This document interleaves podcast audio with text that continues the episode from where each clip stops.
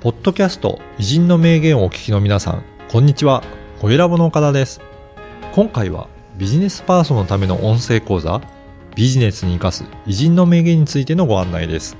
久常先生、よろしくお願いします、はい、よろしくお願いします。今回はどなたをご紹介いただけるでしょうか、えー、有名なね、小説家の遠藤周作という人を紹介したいと思います、うん、はい。どういった方だったでしょうか？この人はね、あの、まあ、元キリスト教者なんですけども、うん、えー、非常にね、その沈沈黙というね、最近映画になった沈黙というね、シリーズを書く、非常にその深刻な名著を書く人でもありね、うん、一方でグータラシリーズというね、はい、ユニークな小説が両方ともすごい人気があるね、うん、え人なんですけども、まあ、この人のうん2つのね、小説ですよね、うん、そういう非常に興味深いね、はい、あの人物であるので、最近は遠藤周作学会みたいなものもできてるぐらいね、ユニークな、いろんなあの小説家ないし、当時の有名人がみんな遠藤周作のことを小説エッセイに書いてますけどね、うん、非常にいたずらっ子なんですよ、うん、その人のことを紹介したいと思います。人物としてもとても魅力的にあのご紹介いただけたので、はい、ぜひそのあたりもあの参考にしていただければと思います。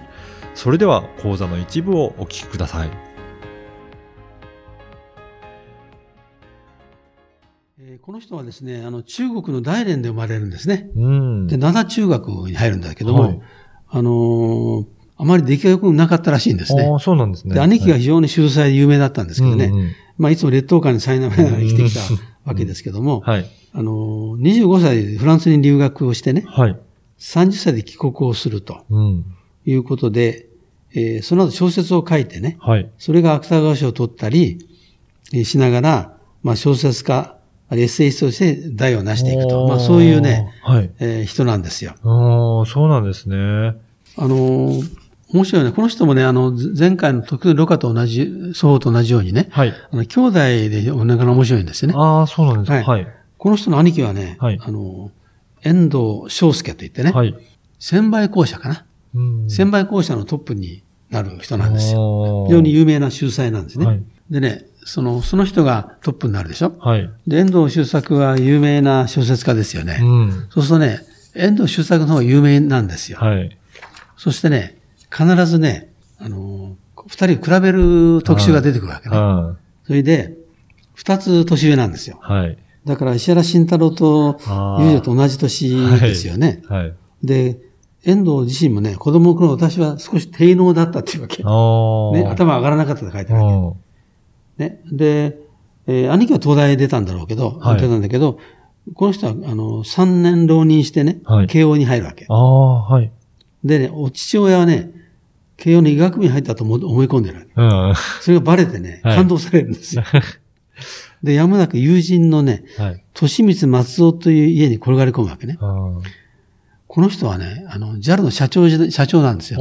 ああ、そうなんですか。僕の上司だって。はい。私よく週に1回会ってた人ですね。はいで、そういうことで、非常にその破天荒な、まあ、人生を送るわけですね。はい。で、雑誌が必ずね、こう取り上げるときにね、二人並べるわけ。うん。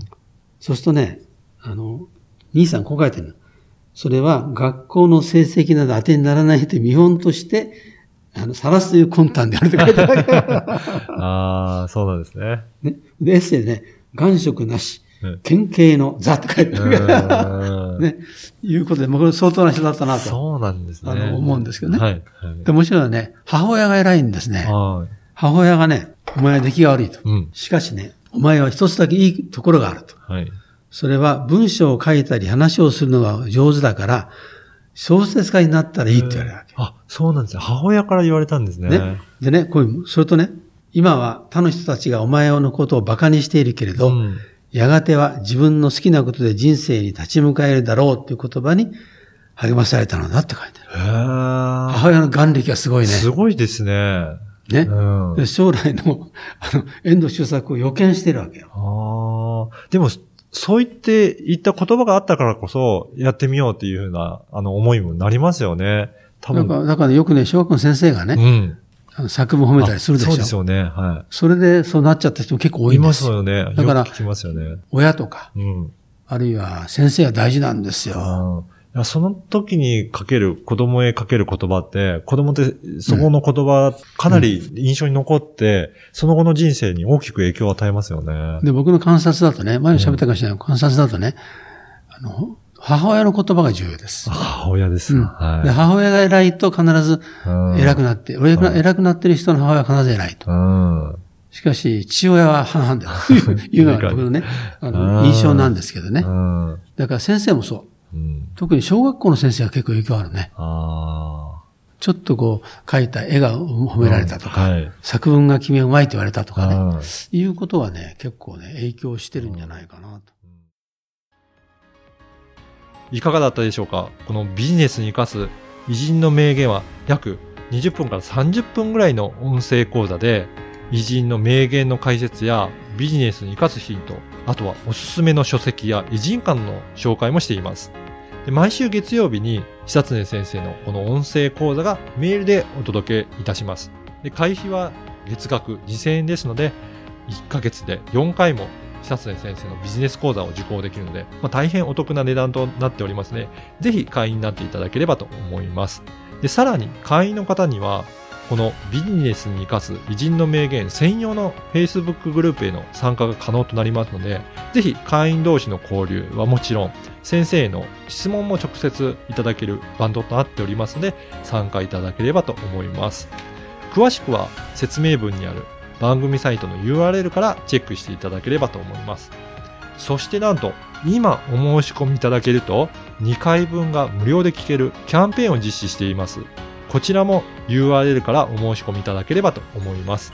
久瀬先生、最後にポッドキャストリスナーに向けてメッセージをお願いします。はい、それでは音声講座でお会いしましょう。